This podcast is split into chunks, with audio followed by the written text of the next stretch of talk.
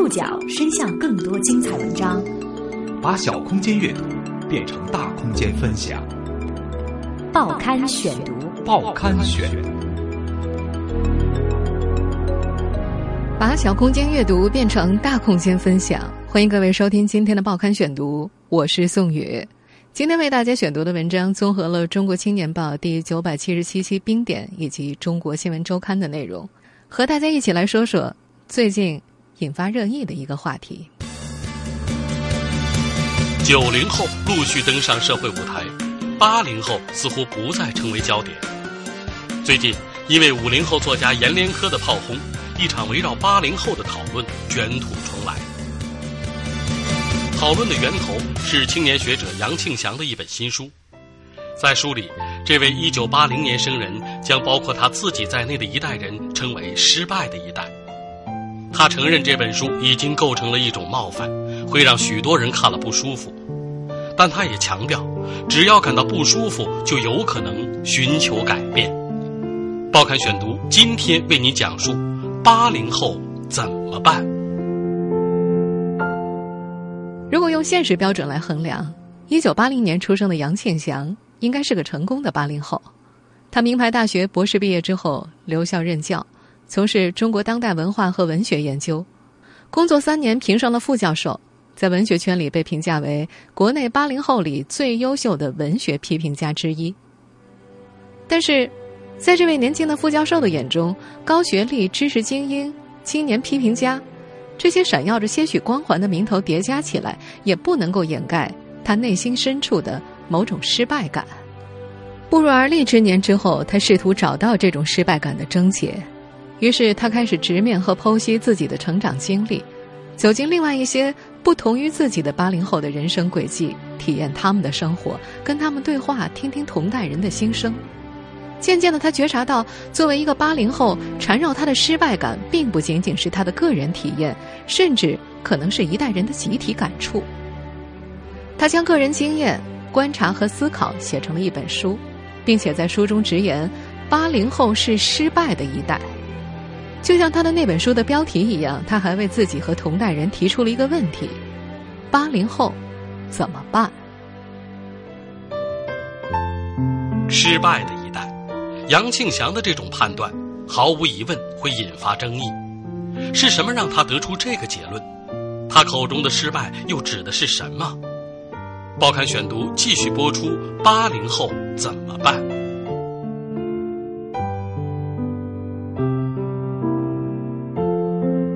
失败感曾经以极具现实主义的方式降临在杨庆祥的身上。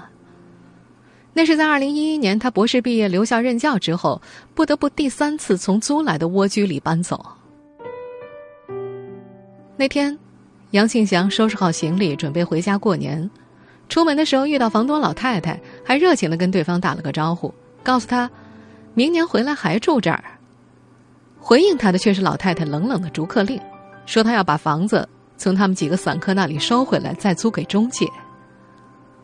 那间十四平方米大小、短暂栖身却又很快失去的房间，在当时的杨庆祥看来，是自己在北京租到的一个稍微正式一点的房间。对那时的他来说，过上这种窘迫的租房生活是迫不得已的。在二零零四年以前，中国人民大学的青年教师可以分到一个小房间作为过渡房，但那年之后，为了响应国家住房改革制度，这个政策被取消了。而杨庆祥每个月的收入又不够去租那些太昂贵的房子，因为种种原因，第三次从出租房里被赶走之后，杨庆祥的心情一下子变得很沮丧。那天坐在回安徽老家的火车上，他很抓狂，不停的打电话联系中介租房。焦虑的同时，他想到他这个情况可能不是最糟糕的，可能还有很多同代人都在经历自己这样的故事。在北京的时候，他经常能够听到身边的同龄人讲租房时遇到的各种遭遇。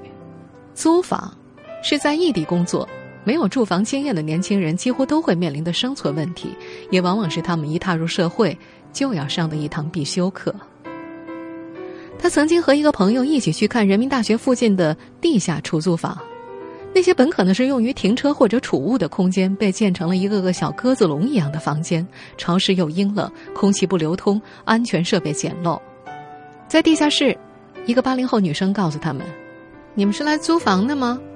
如果条件允许啊，我建议你们不要住这儿，久了会生病的。”令杨庆祥意外的是，女孩说那句话的时候面带笑容，丝毫没有抱怨之意。作为一个有思考意识的学者，面对自己以及部分同代人居无定所的窘境和屈辱感，杨庆祥产生了很多疑问：我们出了什么问题？是我自己不够努力吗？个人奋斗不够吗？二零一一年，这位试图用知识来改变命运的八零后，因为租房受挫，产生了深深的沮丧感，甚至失败感。那年寒假，杨庆祥在家里做了两件事：一是继续跟中介打电话租房子；二是把自己的失败感写成文章。报刊选读继续播出：八零后怎么办？在文章里，杨庆祥袒露了一个八零后所体会到的社会痛感。杨庆祥在北京上学和奋斗的十年，恰好赶上了房价快速攀升的年份，他亲眼见证了那个财富疯狂增值转移的过程。二零零四年，他到人民大学攻读硕士学位的时候，周边的房价在每平方米四千元左右，但是五年之后的二零零九年，已经疯狂涨到了每平方米三万元。稍微好一点的小区已经在每平方米四万五千元左右。二零一零年被称为房产市场最严格的调控年。但是从十月份开始，房价却逆势反弹。他所在的小南庄一带，上世纪八十年代的二手房，从那年十月份每平方米的三万元，涨到了十二月份的三万三千元。也就是说，如果你在十月份买下了一套一百平米的旧房子，两个月之后转手就可以赚到三十万。他反问：“三十万，意味着什么呀？”作为一个年轻的文学精英，那时的杨庆祥有一种梦醒了的感觉。他越来越意识到，自己这代人正生活在巨大的幻想之中。在此之前，他以为有一种可能展示在八零后这代人面前，那就是通过接受高等教育，在社会上谋得一份有保障的职业，来完成身份的另一种转化。在他看来，这种身份转化对于绝大部分的八零后来说，是从他们原生家庭的阶级。工人或者农民转变为城市小资，也就是去追逐所谓的小资梦，那种独立、自由和有尊严的生活。义务教育和高校扩招似乎提供了这种希望。杨庆祥的个人奋斗正是沿着那条轨迹进行的。一九九九年，他受惠于高等教育的扩招，进入了一所本科大学学习。二零零四年，又受惠于研究生的扩招而获得研究生的学习资格。他说，在九九年进入大学的时候，他和他周围那些朴素的同学一样松了一口气，为自己摆脱了原来的出身阶层而感到幸运。不过，也正是从那个时候开始，他逐渐意识到，八零后进入了一个最尴尬的历史境地。从那时候开始，仿佛变成了一个悬浮的群体，找不到自己的身份归属。这位当代文学的研究者。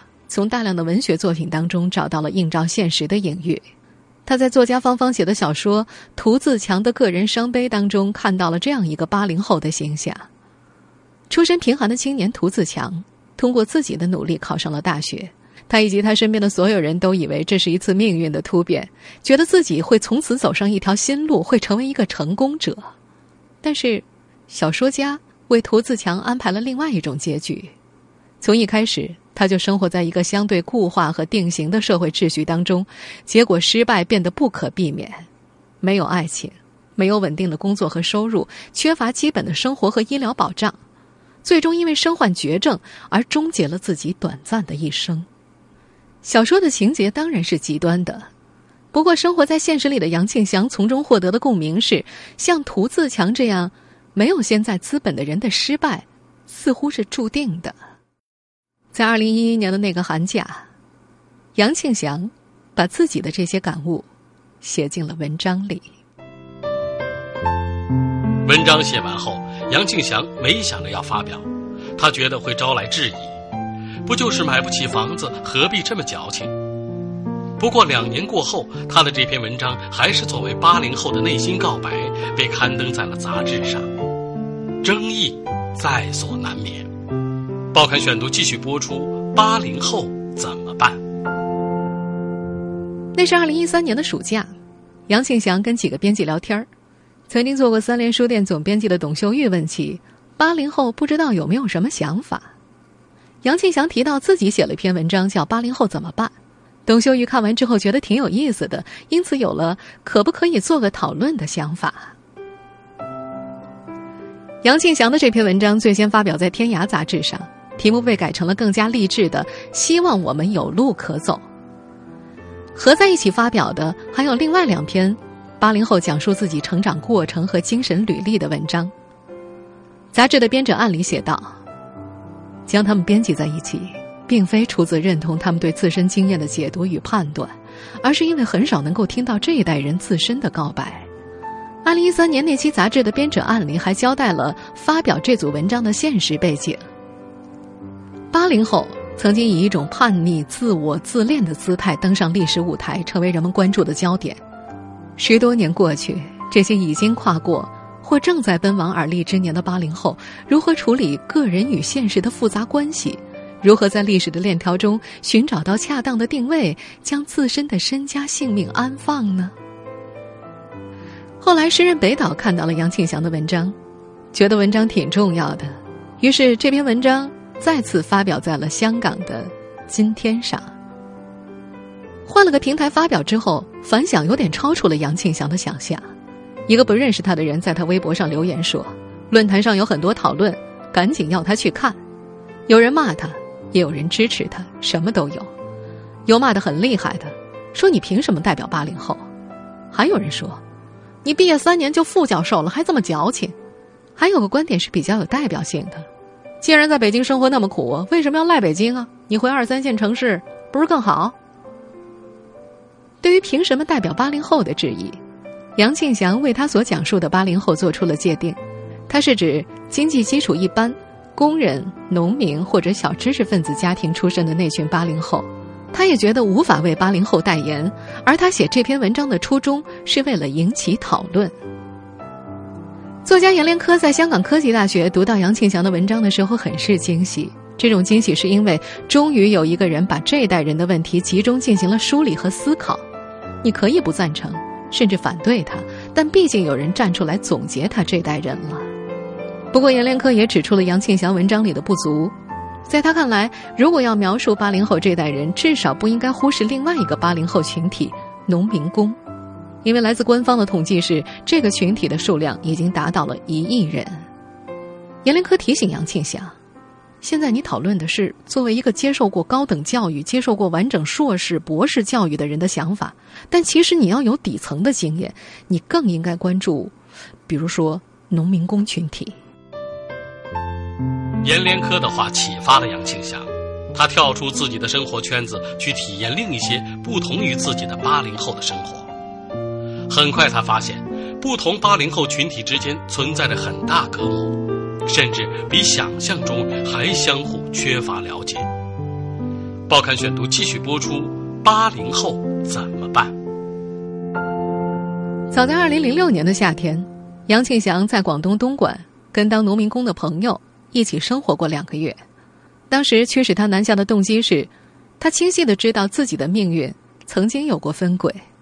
如果不是因为考上大学，自己很可能就是他们中的一个。他再次到东莞是二零一四年，他跟几个身份不同的八零后进行了对话，其中有普通工人，有工厂里的储备干部，有国企员工，还有企业老板。杨庆祥记得他在东莞问一个八二年出生的农民工有没有考虑过回到农村生活时，对方用一种怎么可能的眼神看着他，然后狡黠的回答：“除非我家那里也像东莞这么发达。”在杨庆祥的眼里，那是一个典型的农民工，对土地没有任何实质概念，几乎一个月就要换一次工作，也没有任何积蓄，偶尔在月底还要向朋友借钱。对方还充满自信地告诉杨庆祥，不要担心储蓄养老的事情，他坚信在他老的时候，所有人都能够享受到养老保险。这样的热情和自信让杨庆祥感到了意外。作为来自另一个八零后群体的闯入者，杨庆祥容易觉察到陌生环境里一些不寻常的地方，尽管真正置身其中的人对此早已经习以为常。在东莞一个陶瓷加工厂，杨庆祥看到了很多工人，在巨大的噪音和灰尘中劳作，没有任何的防护措施。当他问为什么没有相关的劳动保护的时候，那些工人几乎以一种鄙夷的眼神看着他。在东莞，他还遇到了在老家的同学。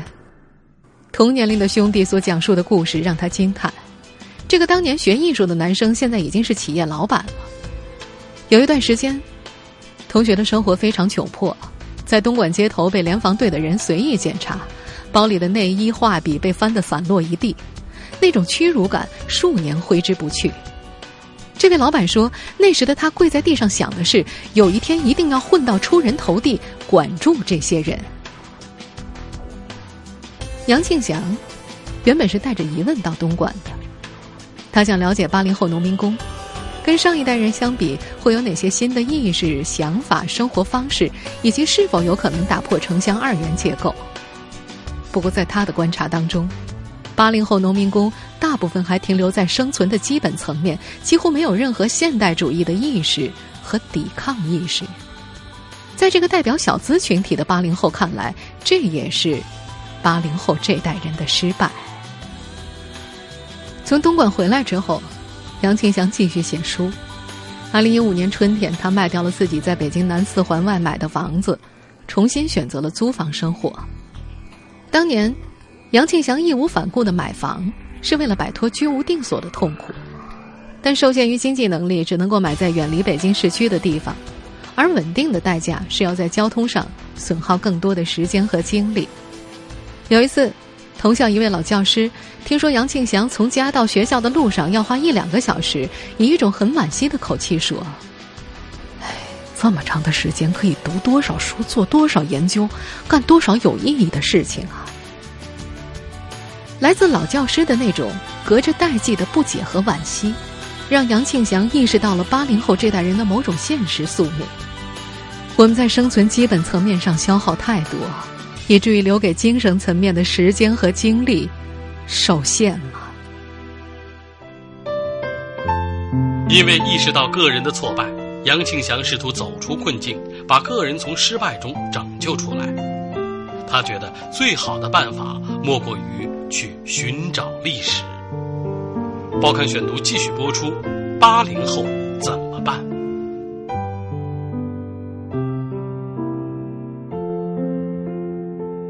为什么把个人从失败中拯救出来，要去寻找历史呢？在杨庆祥这位文学研究者看来，这是极具文史传统的国度所惯常的行为方式。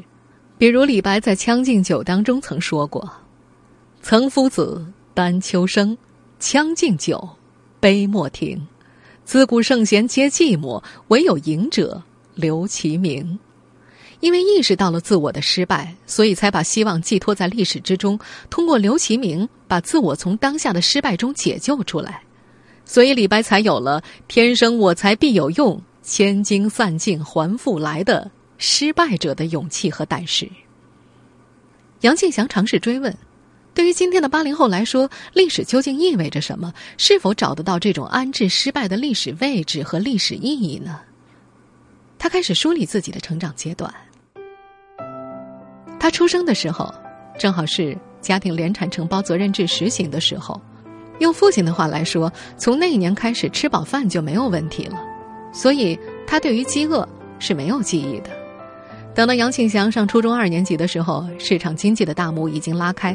但是对于面临巨大升学压力的中学生而言，除了发现每个学期会有几个同学辍学去南方打工之外，也没有体验到这一历史对于自身产生的影响。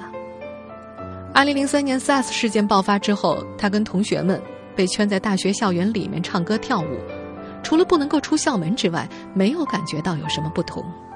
再后来是二零零八年的汶川大地震，众多八零后涌入汶川争当志愿者，这成为一个大事件，被媒体广泛关注，并以此判定八零后责任意识的确立。但是，杨庆祥反思自己和一些同龄人当时的反应，觉得其中的情况并非这么简单。汶川地震发生的当天，他立即打电话约朋友一起报名做志愿活动。但当时的第一想法并不是要去做一个尽职尽责的志愿者，而是觉得这是一个重要的历史事件，自己应该成为这个事件的见证者和参与者。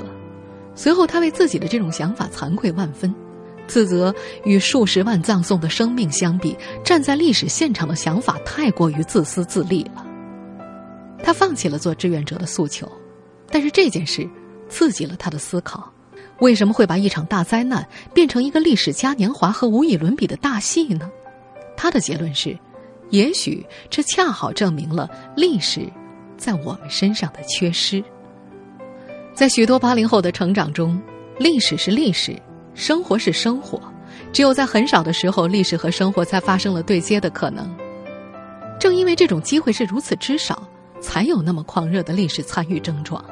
从这个意义上说，八零后。是历史存在感缺失的一代，而这种历史存在感在这代人身上的典型表征，就是以一种近乎油滑的态度面对生活和他者。在他看来，油滑态度影响下，他的同龄人，尤其是受过高等教育的人群当中，日常言行的一个非常大的特点，就是可以无视一个事情的性质和范畴，而用一种局外人的身份和语气来对其进行嘲讽和戏谑，这令他感到担忧。他说：“今天的八零后非常善于模仿生活，但是却不会自己构建一个真正有效的生活。你可以和他们成为朋友，但你没有办法与他们进行严肃认真的交流。”八零后怎么办？从一篇文章扩充为整本书，是在二零一五年春天。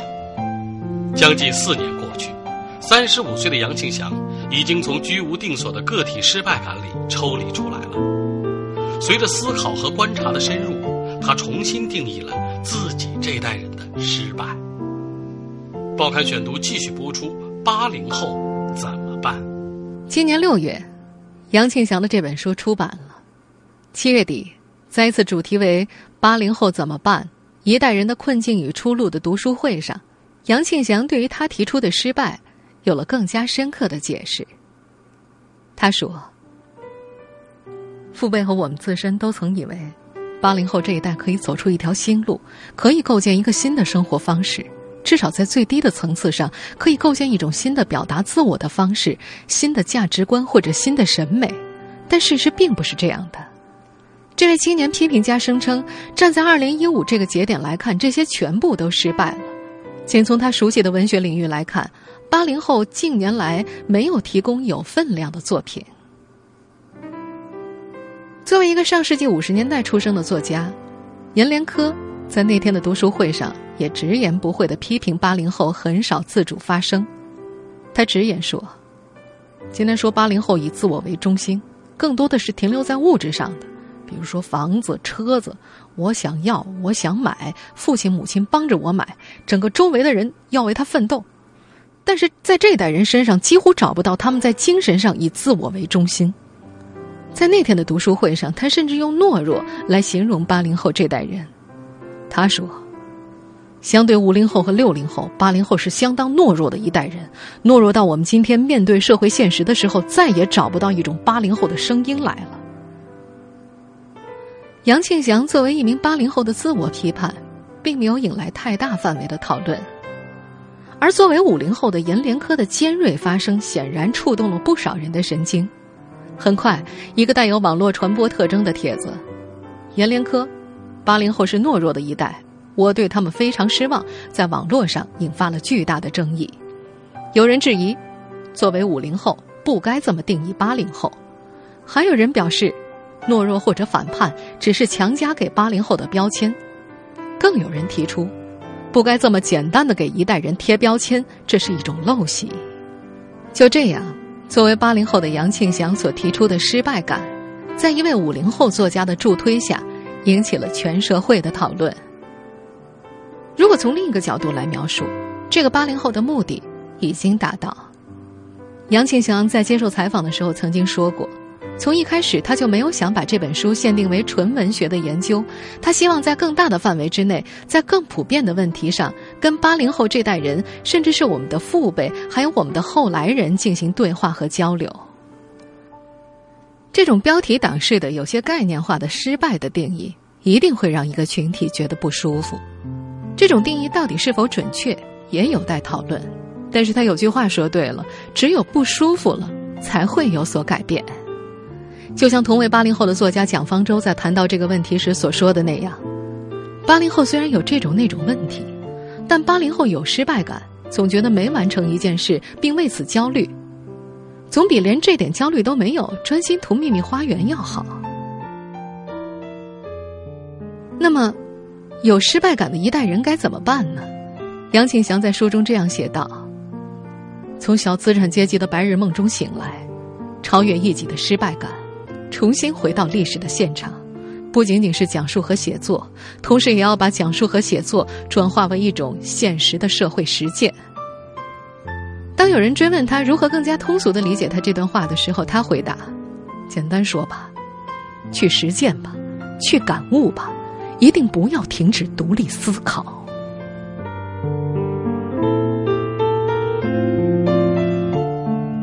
听众朋友，以上您收听的是《报刊选读》。八零后怎么办？我是宋宇，感谢各位的收听。今天节目内容综合了《中国青年报》以及《中国新闻周刊》的内容。